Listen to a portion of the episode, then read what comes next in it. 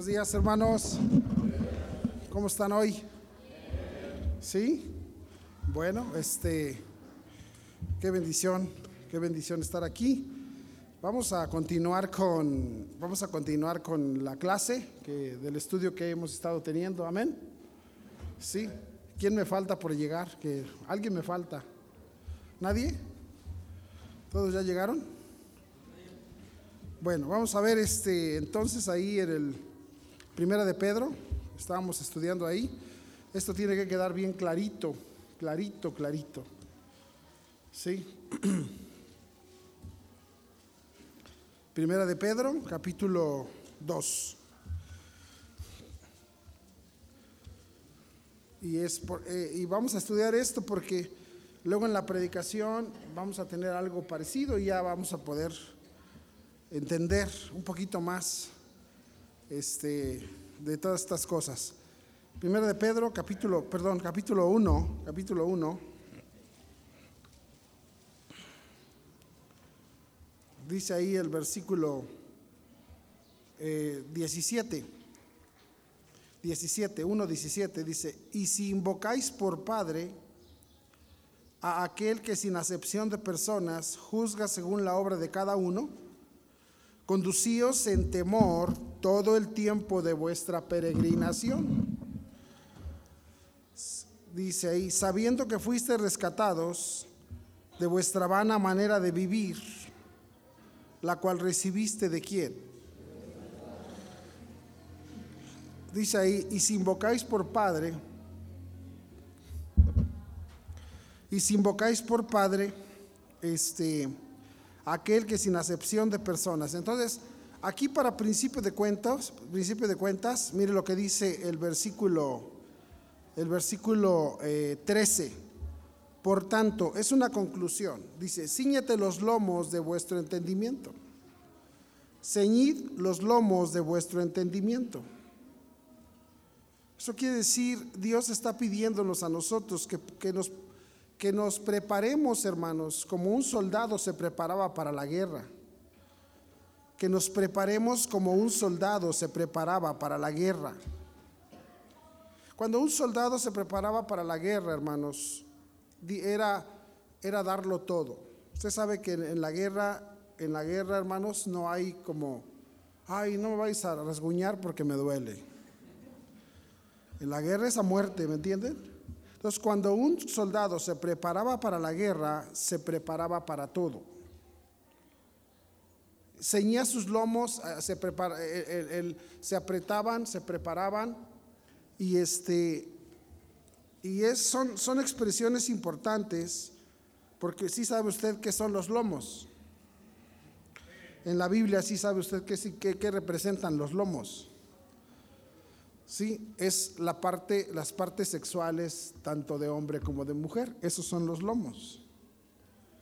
Y cuando la Biblia nos dice ceñid los lomos, está hablando de esas, eh, eh, dice, qué curioso, ¿verdad?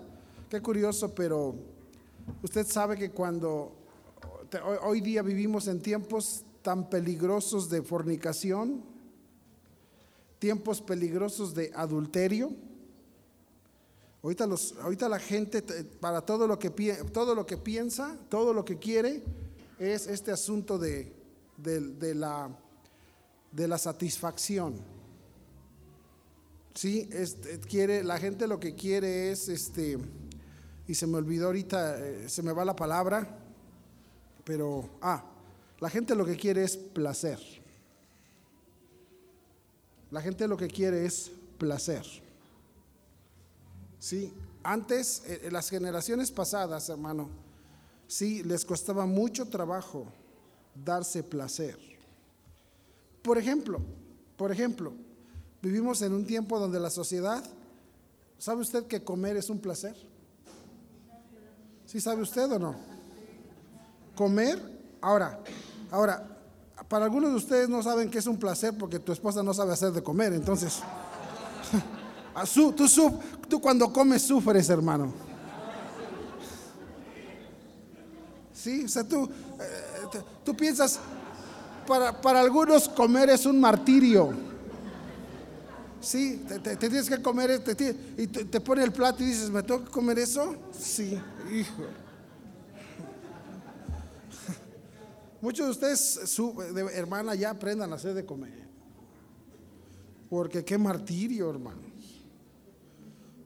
Y, nos da, y mire, hermanos, yo lo digo, ¿sabe usted? Lo digo, y esto no, yo no sé por qué tiene que salir esto en la, enseñanza. Sí, pero eh, yo a veces digo, ¿se acuerdan que Jesús contó una historia? Que, que llegaron los saduceos y le dijeron, Señor, dice, vinieron y le dijeron, Señor, este, querían probarlo, querían tentarlo, porque los saduceos no creen, no creen en la resurrección. Entonces vinieron y le contaron una historia, dice, oye Señor, aquí había un hombre, dice, del pueblo que tuvo una esposa, dice, y digo, esta, una mujer dice que tuvo su esposo y se murió, y la ley decía que cuando una mujer, el esposo se, moría, tenía que tener un redentor, alguien que le levantara descendencia. Una mujer sola no podía quedar sola, tenía alguien que venir el hermano más chico y levantarle descendencia para que no se perdiera la sangre. Fíjese todo lo que tiene que ver con lo que vamos a estudiar ahorita. No vamos a ir allá por el tiempo, pero dice que le dijeron a Jesús, dice, y pues él se murió, dice, y entonces este, vino otro hermano, dice, y, y se quedó con ella, dice, pero también se murió. Y así dice, eran varios hermanos, eran siete creo los que se murieron. Y ya Jesús, eh, ellos querían decirle, dice, y cuando venga la resurrección, ¿de quién va a ser esposa ella? De todos los hermanos. Y Jesús les da una enseñanza, le dijo, no, en la, ya cuando resucitemos, dice, ya van, a ser como ángeles. Ya no va a haber este asunto de, de con quién fuiste, quién fue tu esposo. Eso Jesús les enseña. Pero lo que yo me pregunto es cuando le dicen, Dice, pues esta mujer dice, se casó con uno y se murió, se casó con otro y se murió. yo pensé, ¿de a qué se habrán muerto estos? Pues los mataba con la comida, hermano. Algunos de ustedes ya tienen cara de moribundos. Sí, está como aquella muchacha que echó a cocer unas mollejas de pollo y, y dijo, mira, este pollo era bien bueno porque hasta relleno traían. Las echó con todo y todo. Bueno, ya tengo ahora sí, ya, ya los, ya, porque llegué, ¿saben por qué tengo que decir todo esto? Porque si ustedes vieran la cara que yo encuentro cuando me subo aquí, pero ya los, ya, ya están contentos, ¿verdad que sí? Bueno, ahora sí. Entonces dice allí, ceñid los lomos de vuestro entendimiento. Este asunto del placer, hermanos, es lo que el hombre siempre ha buscado. El hombre todo lo que quiere es, darle a su carne placer.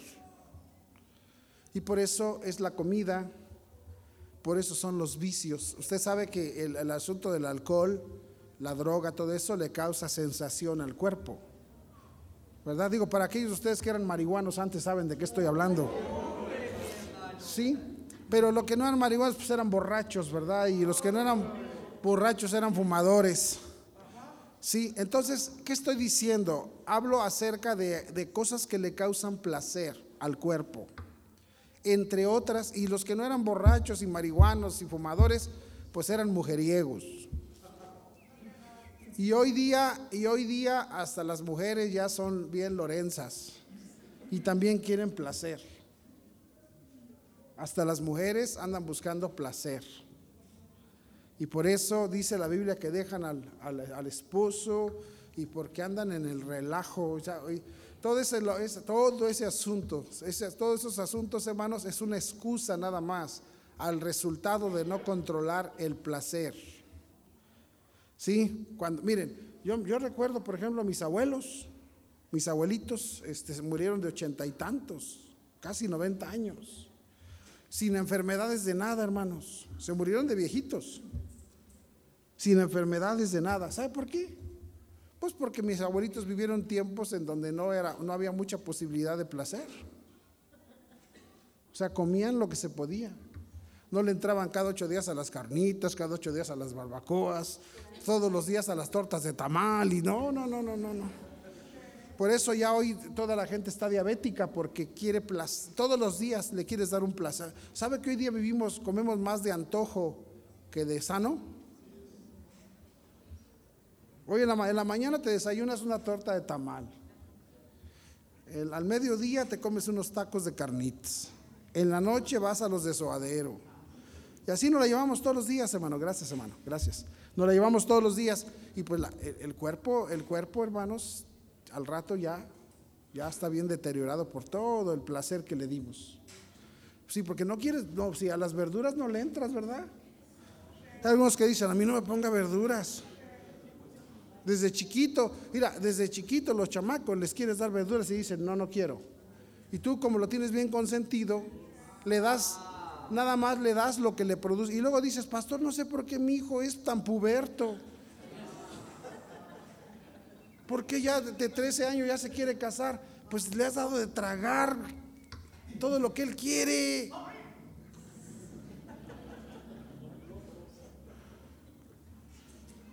¿Estoy muy mandado o no, verdad?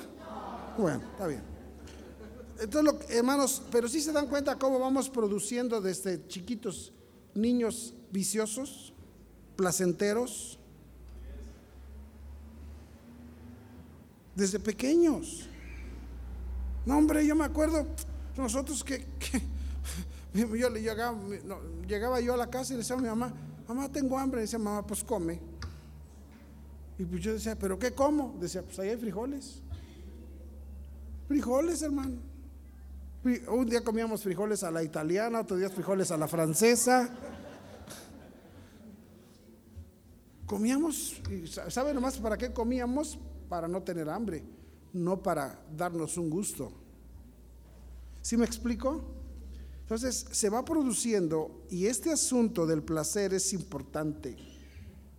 Y Pedro se refiere aquí en el asunto del placer. Eh, cuando los ejércitos peleaban para dañar, al, para dañar al, ejército contrario, lo que hacían es, como usted sabe que en aquel entonces eran flechas, eran lanzas, lo que hacían es tirarle a los enemigos, pegarles en las partes sexuales, en los lomos. Y luego Pedro viene diciendo, ciñanse los lomos, pero de su entendimiento. ¿Te das cuenta que cuando una persona está en pecado, ya anda, ya cuando un hombre anda engañado con una mujer, ya no razona? Porque ya no piensa con la cabeza, ya piensa con los lomos. Voy a repetir eso. Hay jóvenes que cuando ya andan engañados, ya no piensan con la cabeza, piensan con los lomos.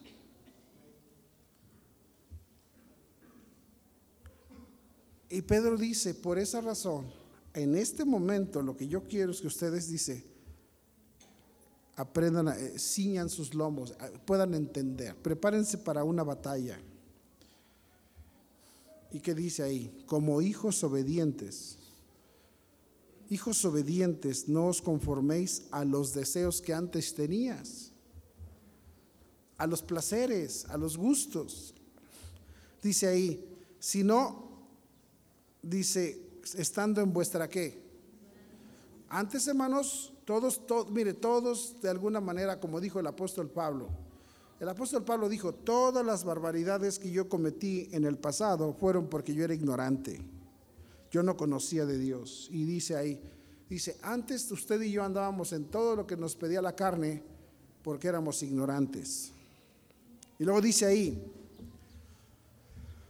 pero dice, sino como aquel que os llamó es santo, senta bien vosotros santos en toda vuestra manera de vivir.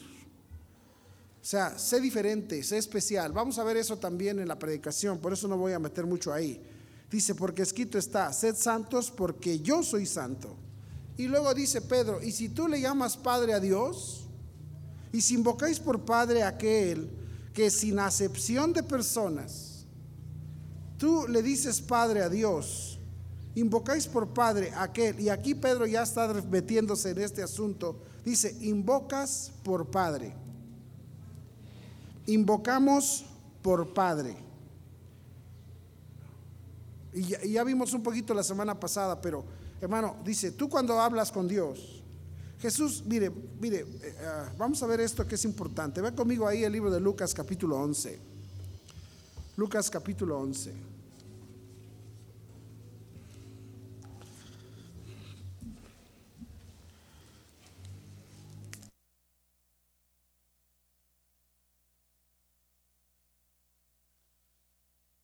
¿Lo tienen?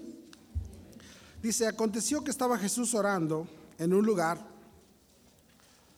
y cuando terminó, uno de sus discípulos le dijo, Señor, enséñanos a orar, como también Juan enseñó a sus discípulos. Señor, enséñanos a orar. Queremos saber cómo es la manera más correcta para orar. Y mire qué les dice el Señor, versículo 2. Y les dijo, cuando oréis, decid. ¿Cómo se comienza? Ahora, recuerde esto, hermanos. No es aquella oración del Padre nuestro que nosotros, que te decía el cura, repite 20 Padres nuestros y 400 Aves Marías. No, no, no. Y tú decías, Padre nuestro que estás en los cielos, santificado. O sea, no es que así, no, ay, mira, esto es que lo enseñó Jesús. No, Jesús estaba diciendo cuál es el contenido de la oración. Jesús no dijo, repite esta oración. Jesús dijo cuál era el contenido de la oración. Y el contenido de la oración es que si tú le vas a hablar a Dios, Dios no le hace caso a quien no es su hijo. Dios no le hace caso a quien no es su hijo. La única, la única, la única oración que Dios te va a recibir es cuando tú le pides que te salve, aunque no sea salvo. Pero si tú no eres salvo, Dios no escucha la oración de gente que no es salva. Yo sé que no nos cuadra, hermanos, porque tú dices, pastor, yo antes de ser salvo, yo le oraba a Dios. Sí, pero no al Dios de la Biblia. Porque Jesús les dijo, esta es la regla de oración.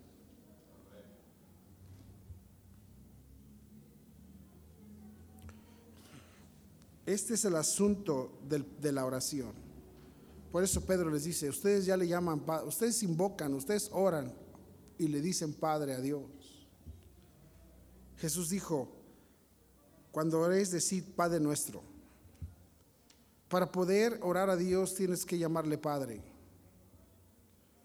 Mire conmigo Romanos capítulo 8, Romanos 8.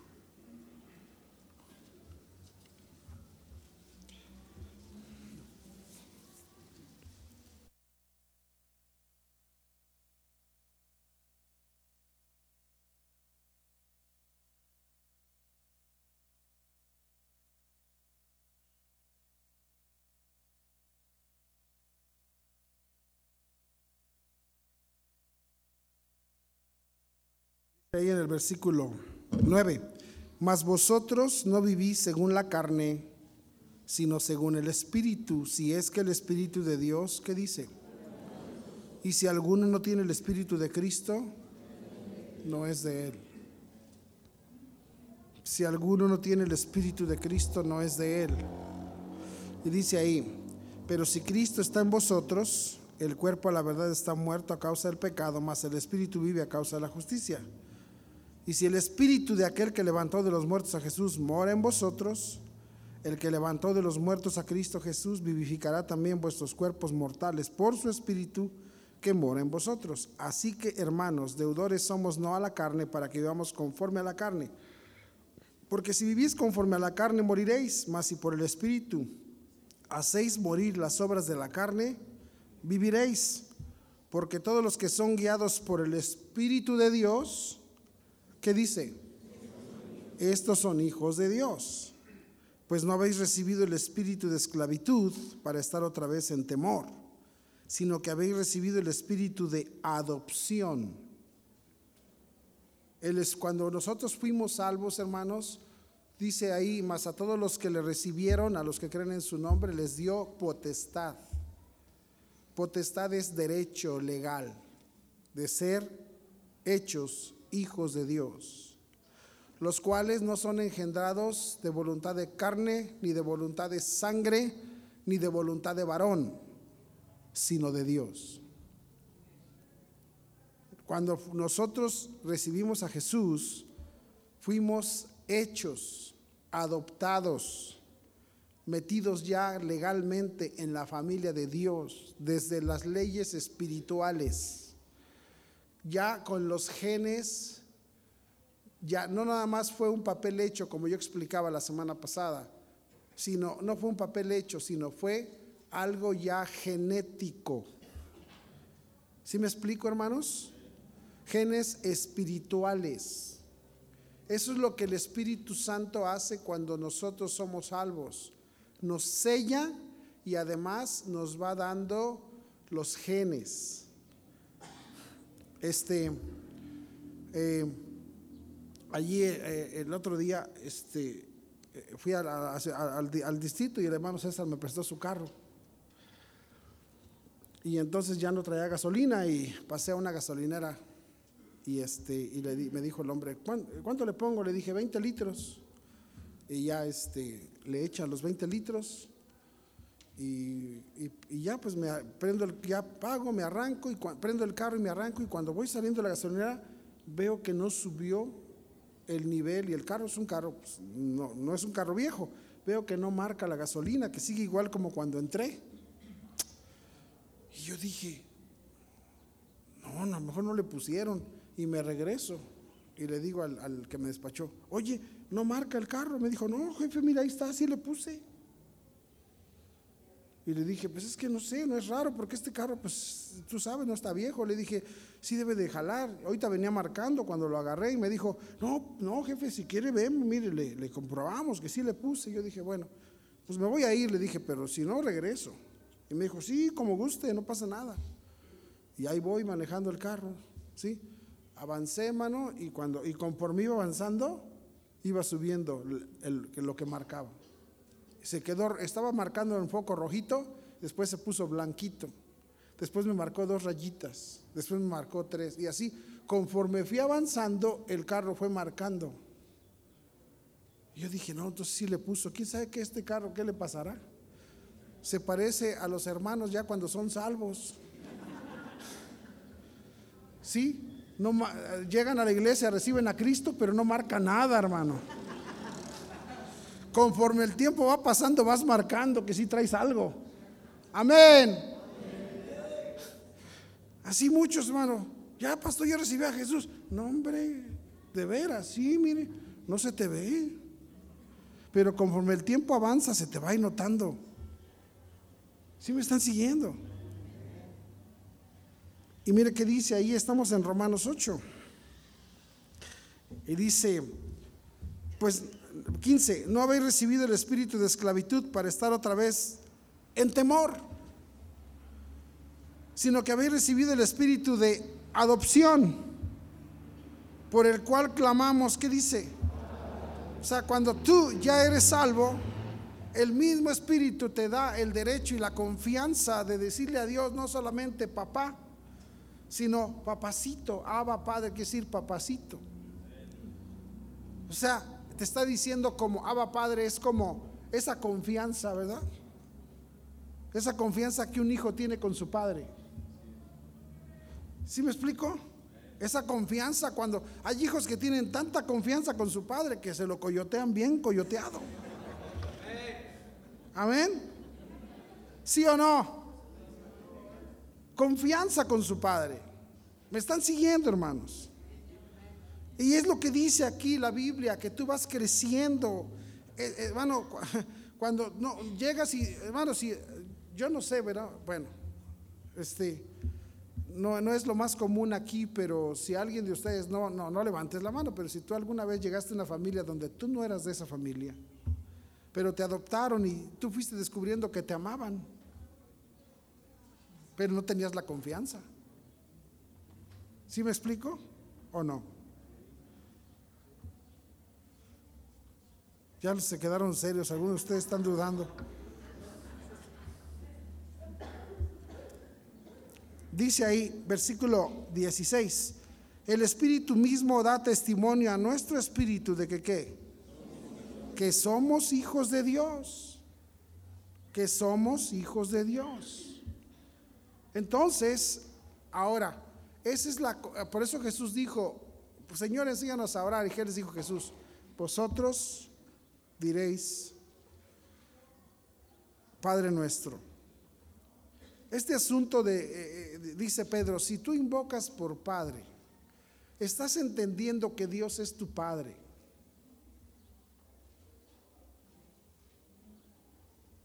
Yo no sé, yo no sé cómo. Y, por eso los ejemplos, los ejemplos naturales no son ilustración, no son una ilustración de, este, de las, de las ah, verdades espirituales. Las verdades bíblicas, Dios es tan sabio que permitió que nosotros pudiéramos dar, reconocer las verdades bíblicas con ejemplos físicos, con ejemplos naturales. ¿Sí me, sí me, entienden? ¿Sí me explico, hermanos? ¿Sí? Cuando, cuando yo era niño, este, cuando yo era niño, vivíamos ahí en la vecindad, ahí en Tepito. Y, y en la entrada de la vecindad, en el zaguán, de estaba el zaguán y estaba un, un, pasillito para entrar al patio. Entonces las vecindades viejas tenían como un pasillito techado y luego ya entrabas al patio de la vecindad. ¿Sí se acuerdan de eso o no? Bueno, los que fueron fresas no saben de eso, pero pero este entrabas al patio de la vecindad. Entonces, ahí está, el señor este, había un, un, inquilino ahí, un vecino, que él, él, era, él era albañil, pero su, su especialidad era eh, yeso. Entonces tú entrabas al, a la al, ahí al, pasillito ese de la entrada y ahí dejaba él sus tambos ahí con todo su material. Entonces, siempre el, el, el, pasillo ese de la entrada siempre estaba blanquisco del yeso, hermanos, del material, siempre estaba ahí. Y, luego pues ahí era donde jugaban los niños por la sombrita del pasillo, no jugaban en el patio, jugaban ahí en el pasillo, en la, sombrita. Y este, y pues yo iba a jugar ahí con los chavos, entonces todo me, todo me polveaba, todo, y, mis zapatos se me ensuciaban. Y luego pues mi papá era militar, era de disciplina, entonces eh, llegaba, llegaba mi papá a, vernos y, y mi mamá me llamaba, ven, ya llegó tu papá. Y ya iba yo y así, ven, saludar a tu papá. Y ya iba yo allá a darle beso a mi papá. Y cuando me iba a acercar a él, mi papá me decía, ¿y este hijo de Juan? ¿Este hijo de Juan quién es? Y yo, hermano, este, así se llamaba el señor, el albañil ese, Juan. Y yo, y decía, ¿y este hijo de Juan qué? yo sentía re feo que me dijera eso, hermano. Yo sentía así, yo quería hasta llorar que mi papá me dijera eso. ¿Y este hijo de Juan? Y yo ya sabía, me veía los zapatos, decía, iba yo, sacaba el cajón de bolear, me boleaba mis zapatos, iba y me peinaba bien peinadito y ya me le paraba enfrente, así como. Y ya me veía y me decía, ay, este sí es un general, decía mi papá, este sí es venga, y me abrazaba. Pero si yo le llegaba así con los zapatos, ellos me rechazaba. Y yo sentía feo que mi papá no, no me recibiera como su hijo. ¿Sí me están siguiendo? Qué confianza tener con Dios, ¿verdad, hermano? Imagínate que llegas con el Señor, Padre Celestial, y que dijera, ¿y este hijo del diablo qué?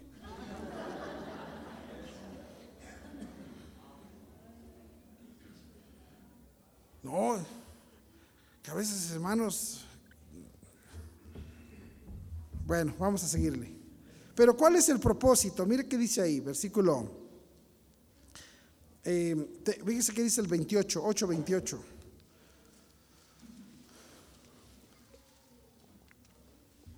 Dice, y sabemos que a los que aman a Dios, escuche, escuche, porque este es el punto, este es el punto. Otra historia. Cuando yo era niño, mi papá ya era un hombre viejo. Pero yo creo que todos los padres tienen cargo de conciencia de que a veces no les dan atención a sus hijos, o tenemos. Y yo me acuerdo que mi papá de repente llegaba y nos decía, vamos al parque, y nos llevaba al parque. Y entonces, este, entonces nos queríamos subir al sube y baja. Pero pues, eh, pero este, eh, íbamos con mi hermana Leti. Entonces, pues mi hermana Leti es, es, es, mayor que yo, entonces ella en aquel tiempo estaba bien repuestita. Y nos subíamos al sube y baja y, y, me ganaba, mi hermana me ganaba, o sea, yo, yo no la podía bajar, entonces ella se echaba para abajo y ella me dejaba hacia arriba. Y yo le decía, bájame, empújate. Y me decía ella, no, a ver, bájame. Entonces, este, y yo empezaba a, llorar, ¿no? Y luego ya le decía yo a mi papá, papá, mira esta que no me está, que no me deja bajar. Y, ya vería mi papá y me ayudaba. Y me ayudaba. Pero yo quería, entonces yo quería que mi papá me bajara y dejar arriba a Leti, o sea, dejarla arriba, igual como ella me hacía. Pero pues no, pues ¿dónde? Me se volvió a bajar. Entonces, y ahí entonces este, me acuerdo que, que como no, mi papá no me detenía para que yo dejara arriba de ti, yo me enojaba y le hacía berrinche. Le hacía berrinche. Ay, no, que tú no me detienes. Y me bajaba del me, me bajaba del sub y baja. Y entonces, este, y mi papá, y le hacía, y me iba yo para allá según a otro juego, bien enojado. Y entonces mi papá quería que Leti siguiera en el sub y baja, entonces él le ayudaba. No se montaba, pero con las manos se agachaba. Y yo lo miraba y desde lejos yo sentía bien gacho, decía, qué gacho soy con mi papá. Yo sentía fe en mi corazón, decía, y qué grosero. Y ya llegaba yo y le decía, ya está bien, ya, yo me subo, no sé qué. Porque yo sentía fe ver a mi papá que él subía y bajaba. Eso es lo que está diciendo la Biblia. O sea, ¿sabes por qué yo sentía feo por mi papá? Porque amaba a mi papá. ¿Quién de ustedes amaba a sus papás? ¿Me están entendiendo? Amabas a tus padres. Sentías eh, amor por ellos, ¿sí o no, hermanos? Escuche. Y es lo que está diciendo, dice, si tú amas a Dios, si tú no eres hijo de Dios, tú no amas a Dios. Es lo que yo le digo a los chavos de la escuela cristiana. Ustedes, chamacos sinvergüenzas, no aman ni a sus propios padres, menos vas a amar a Dios. Necesitamos entender amor por Dios, hermanos. Todos, por eso te digo que Dios nos permitió en su sabiduría, nos permitió a nosotros vivir cosas físicas para entender las cosas espirituales. Amor a Dios. Así como tú un día más, yo no sé si tus padres todavía están contigo o ya no están contigo, pero déjame decirte algo, pero si tienes un recuerdo hermoso de tus padres y amabas a tus padres, escúchame, es lo que dice aquí eh, el Señor. Dice, mira, cuando, cuando Cristo te salva y eres engendrado y eres adoptado y eres hijo de Dios, empieza a haber un amor por Dios de veras, genuino. Amor por Dios. Y entonces, entonces, tú sabes, cuando tú sabes que tu, que tu mamá te amaba y por eso te corregía y por eso te daba verduras. Dice mi esposa que cuando ella era chica le daban la sopa bien caliente y la abuelita les echaba un huevo crudo en la sopa y que se los movía y ahí el huevo se cocía. Dice, me daba un asco. Y le digo yo, pero ella, la viejita lo hacía porque quería que, que, te alimentaras. Te amaba y quería que te alimentaras. No te hacía las no te, no te hacía cosas para, para lastimarte, para, para incomodarte. Los padres no, hacen, no hacemos cosas, bueno, algunos. No hacemos cosas para incomodar a nuestros hijos. Lo hacemos por el bien de ellos. ¿Me están siguiendo? Los padres hacemos igual, hasta igualmente la disciplina de, que nosotros, hermano, a nuestros hijos. Yo no sé si tú lo haces por desquitarte, pero yo no. Me acuerdo que Alan cuando estaba chiquito dijo un día, sí, yo me acuerdo cuando mi papá se quería vengar de mí.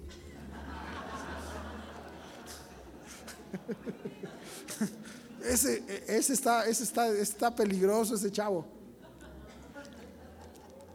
Yo le dije, ¿qué? Vengar, pues ni que te odiara, chamaco. Lo hacemos porque los amamos. Y si tú amas a Dios porque tú amabas a tus padres y vas a entender que Dios también te ama a ti, y por eso dice, y sabemos que a los que aman a Dios, todas las cosas les ayudan a bien. Tu Padre Celestial sabe lo que te hace falta. Y si, él, él, y si no se te hizo el trabajo, Él sabe por qué no te lo dio. Y si no se te hace esa muchacha, Él sabe por qué no te la dio. Y si no se te hizo ese muchacho, Él sabe por qué no te lo dio. Y si no se te hizo eso que tú esperabas, Él sabe por qué no. Y si sí se te hizo, Él sabe que sí, porque dice que todo lo que tu Padre hace es para tu bien. Ay, no te, ay, pastor, es para tu bien. ¿Y sabe cuál es el propósito? Dice, esto es a los que conforme a qué? A su propósito de Él, no tu propósito. El propósito de Él, no tu propósito. ¿Vamos bien, hermanos? Así que cuando tú eres salvo, hermanos, escúchame, Dios, no, eh, tu Padre Celestial no viene y te pregunta, ¿cómo qué propósito tienes, mi hijo? No, Él te dice, yo tengo este propósito para ti. Esa es la razón, hermano, déjeme, yo no soy un hombre muy, muy capaz, yo no soy un hombre, pero yo conozco algunos principios y por eso cuando yo dije, eh, mira, mira hermano, cuando yo llegué a los pies de Cristo y yo supe que era mi Padre, yo una cosa sí entendí, Él tiene un mejor propósito que el que yo traigo. Entonces yo me voy a someter al propósito de mi Padre. Yo me voy a someter a lo que Él quiere para mí. Él sabe más que yo. Y como yo he aprendido de mi padre, entonces, yo no tuve, o sea, yo mi papá no lo disfruté, él tenía, yo tenía ocho años cuando él murió. Yo no lo disfruté. Luego mi hermano Sergio me pregunta, ¿y cómo era mi papá? ¿Tú te acuerdas bien? ¿Cómo, cómo era? ¿Cómo?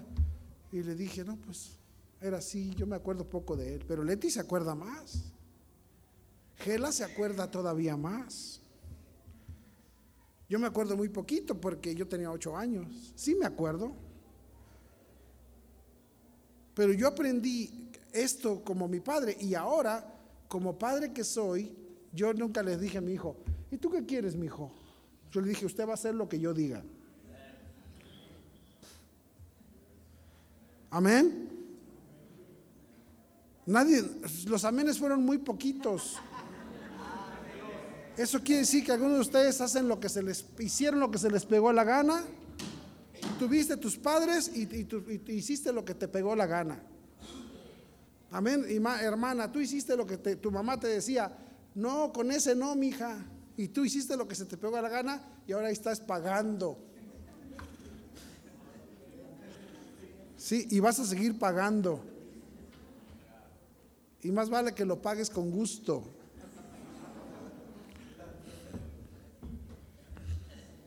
¿Vamos bien o no? ¿Qué estoy diciendo? Este dice conforme a su propósito son llamados. Y mire qué dice el 29. Porque a los que antes conoció también los predestinó para que fuesen hechos conformes a la imagen de quién.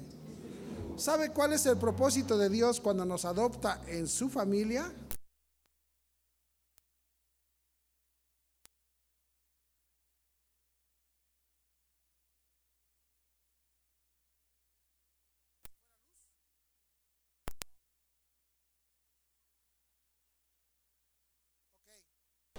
A ver, ahí va, ahí va. El propósito es que seamos como, hermano, ¿sabes cuál es el propósito de tu Padre?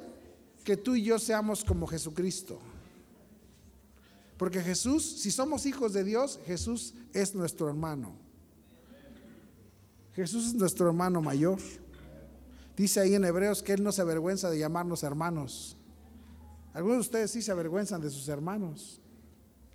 Él no. Y, sabe, a, veces, ¿qué coraje te daba cuando tu mamá o tu papá te decían, ¿por qué no eres como tu hermano? ¿No te daba coraje? ¿Por qué no eres así? ¿Sí, sí o no? ¿Sí o no? Porque siempre hay un hijo de los, un hijo chulada, ¿foco no? ¿Sí?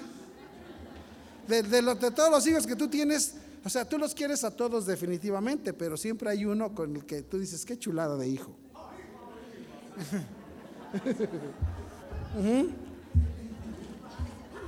Yo, hermanos, yo por ejemplo, yo por ejemplo, este, tenemos tres hijos y los amo a los tres, pero qué chulada de hija, mi hija Pamela, qué chulada de hija.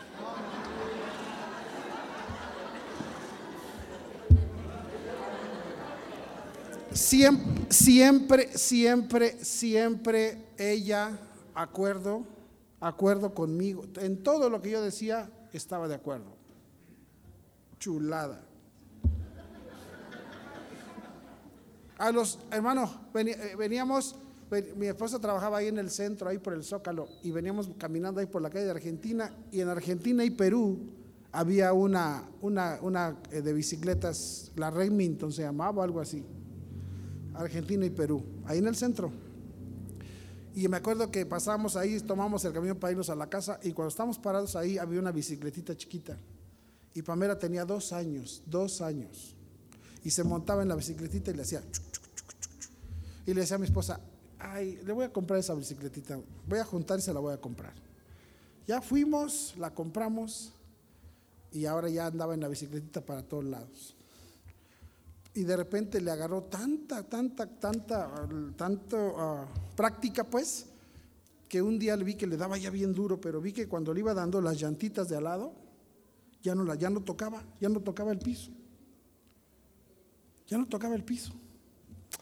Y le dije a mi esposa, mira, fíjate cómo ya no toca el piso, con la, ya sabe darle sin llantitas. No, mi esposa se va a caer, no, vas a ver y que se las quito. Hermano, y tres años, cuando mucho tenía tres años. Y le dije, y le di, entonces me la llevé, le dije, mira hija, se hace así, se hace así, esta mano aquí, esta mano aquí, sí. Sube tu pie en un pedal, sí, y empújate con el pie, empújate. Y ya cuando vayas, le das, le das, le das, le das, le das.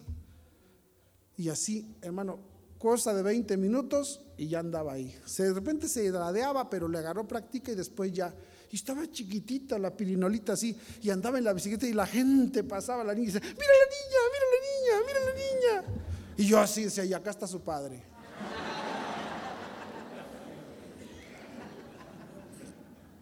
No, hombre, pura satisfacción, puras satisfacciones en todos los sentidos. Pura bendición. Mira, hermanos, cuando Dios, cuando Dios me cuando Dios me llamó, cuando Dios me llamó para, para servirle, para irme al instituto bíblico, pues usted sabe, el que estudia en el instituto bíblico la pasa mal, porque tienes que renunciar a cosas por estar ahí en el instituto. Y sabe qué, este, y, pues lo primero que te falla es la lana. Pero mi hija en ese tiempo ya estaba en, en secundaria, ya estaba en prepa, en secundaria. Y en la secundaria era, eh, le, decía, le decían los maestros la niña puramente. Y tenía ella dos becas. ¿Y sabe qué? Con las becas de ella las, vivíamos. Nos mantuvo por un rato. Ella nos decía, Luego, luego yo le daba, cuando se fue al instituto bíblico, le mandaba yo cada mes dinero. Cuando regresaba, era pues para ella, para que se lo gastara. Cuando regresaba a, los seis meses del instituto, me daba un sol y me decía, ten, ahí está lo que te sobró. Y mi esposa le decía, ¿y para qué se lo das? Eso es tuyo. No, ten pa. No,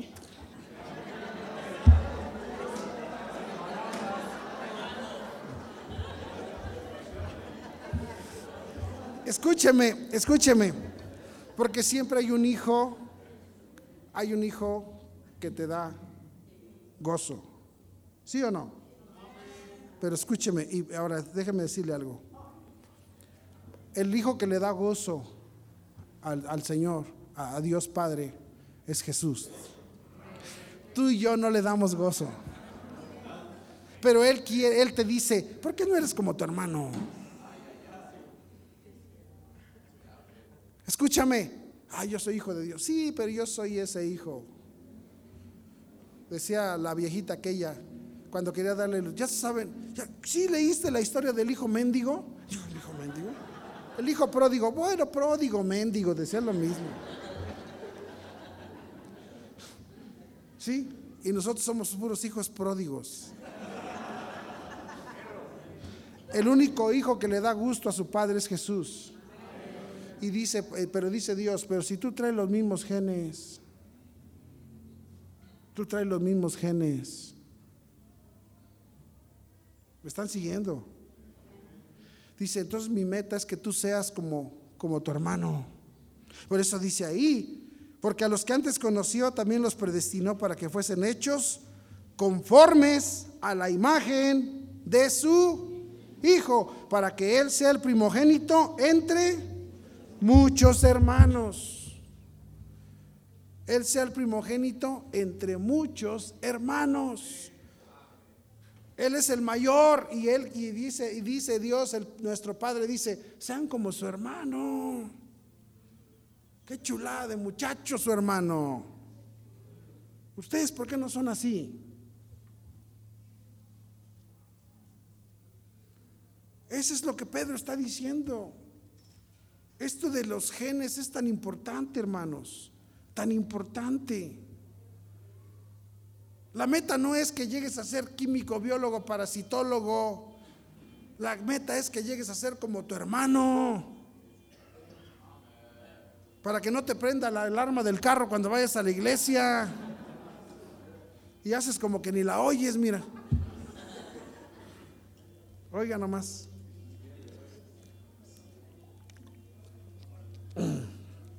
Entonces, hermanos, ese es el punto. Y, por eso Pedro está hablando de esos genes. Qué bendición, qué bendición que podemos ver en ejemplos de nuestra propia vida las ilustraciones espirituales de Dios. Amén.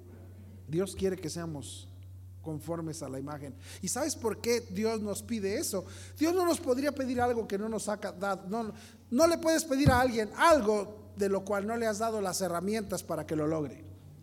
Dios jamás te va a pedir algo que no te ayude a lograr. Y sabes qué, hermano, Dios nos pide eso porque Él dice, tienes mis genes. Tienes mis genes. Yo te he capacitado espiritualmente para que tú logres esos propósitos. Este es esto es lo, hermoso. Vea conmigo ahí, regrese conmigo a, Primera de Pedro.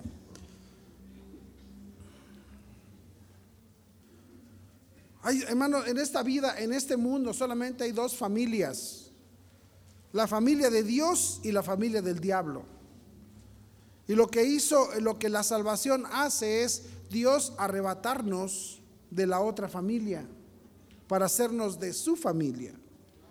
Y no nos da nada más un papel, no, nos da genes. Por eso Dios demanda de nosotros, dice Dios, ya te di los genes. Ya te di esas cosas que te capacitan. Primera de Pedro. 17. Y si invocáis por, por Padre a aquel que sin acepción de personas juzga según la obra de cada uno, dice, conducíos en temor todo el tiempo de qué? De vuestra peregrinación. Condúcete en temor, dice, recuerda de quién eres hijo. Recuerda que tú no, no eres, no eres cualquiera. Me, acuerdo, mi, papá siempre, siempre me peinaba y siempre me estaba peinando y, así me hacía. Y me decía, usted no es un cualquiera, usted no es un, me decía, usted no es un pelado. Usted no es un pelado, no es un pelagatos, me decía, usted es una persona fina, usted es de lo mejor. Dios es lo que te está diciendo a ti, usted no es un triste pelado, no es un cualquiera, sinvergüenza, borracho. Usted no tiene por qué tener esa vida que tiene si usted es un hijo del príncipe, usted es un príncipe, usted es un rey. Eso lo vamos a ver ahorita más en la predicación. Y dice aquí, versículo 18, sabiendo que fuisteis rescatados de vuestra vana manera de vivir, la cual recibiste de quién? Dice, fuiste rescatado de la vana manera de vivir, la cual recibiste de quién. Ese es, la, ese es el punto, es lo que está diciendo Pedro.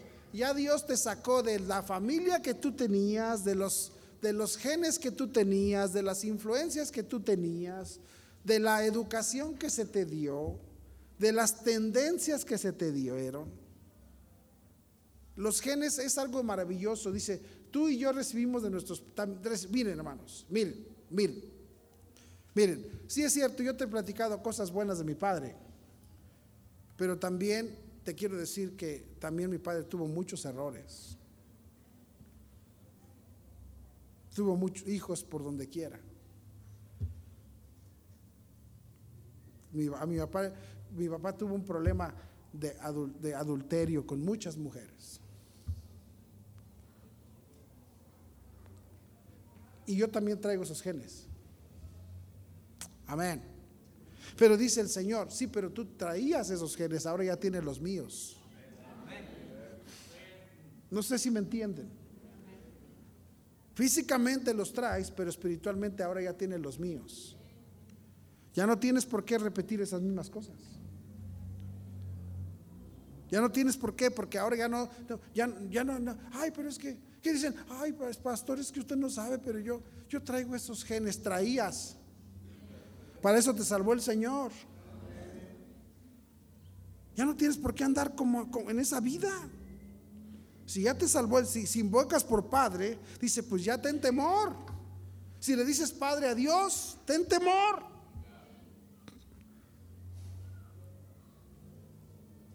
Dale.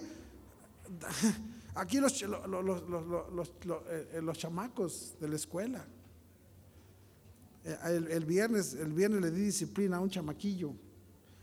Y le digo, me dice, ¿por qué? ¿Por qué le vas a dar disciplina? Me dijo, es un chamaco. Bueno, hemos batallado con ese chamaco porque no eh, eh, salió del kinder, no aprendió. Los niños de aquí de la escuela del kinder salen leyendo. Ese salió del kinder sin leer. Ya casi se acaba primer año y, según no puede leer. Y que es flojo y que es burro, pero le mandan de méritos y él los firma. Entonces no es tan menso como parece, ¿verdad que no? Y le dije, ¿por qué razón te dieron de méritos? Me dijo, porque lo firmé. Le dije, ¿y cómo lo firmaste? Pues, pues así, así, me dice. No, no es tan tonto. Sí sabe. Eh, tenemos que, pero traemos mañas, costumbres, formas. Y dice Pedro, eso es algo que sí. Entonces, ah, aquí en hermanos de nosotros, ¿sabes por qué, por qué no quieren llevar? Luego le pregunto a algunos chamacos, ¿por qué no quisiste llevar? ¿Por qué no entregaste los deméritos a tus papás? Y me dijo uno, no, pues que mi papá el otro le di los deméritos y se puso a llorar. Le di los deméritos, se puso a llorar y me dijo, ¿cómo es posible que seas así? Dice, entonces ya no se los doy porque me duele lastimarlo. Y le dije, mejor, mejor no, no le, no, no, no, no se, lo que trata es de que no le lleves de méritos, no que no se los entregues.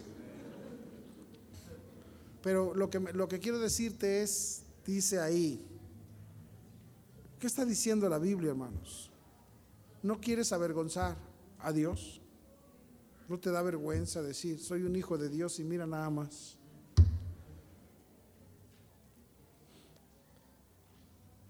Mira nada más. Fuiste rescatado de esa vana manera de vivir, de esa forma tan fea de vivir. La palabra vana es la misma que usas el rey Salomón ahí cuando dice, vanidad de vanidades, todo bajo el sol es vanidad. Puros problemas, pura vida fea allá afuera. Bien, se acabó el tiempo, hermanos. Pero vamos a seguir una semana más, vamos a concluir la semana que entra con esta verdad de los genes. Pero ah, vamos bien, ¿verdad que sí? Sí, bueno, muy bien. Vamos a orar y luego salimos y luego volvemos a entrar. Señor, te damos gracias por este día. Bendice la enseñanza de tu palabra. Te lo pedimos en Cristo Jesús. Amén.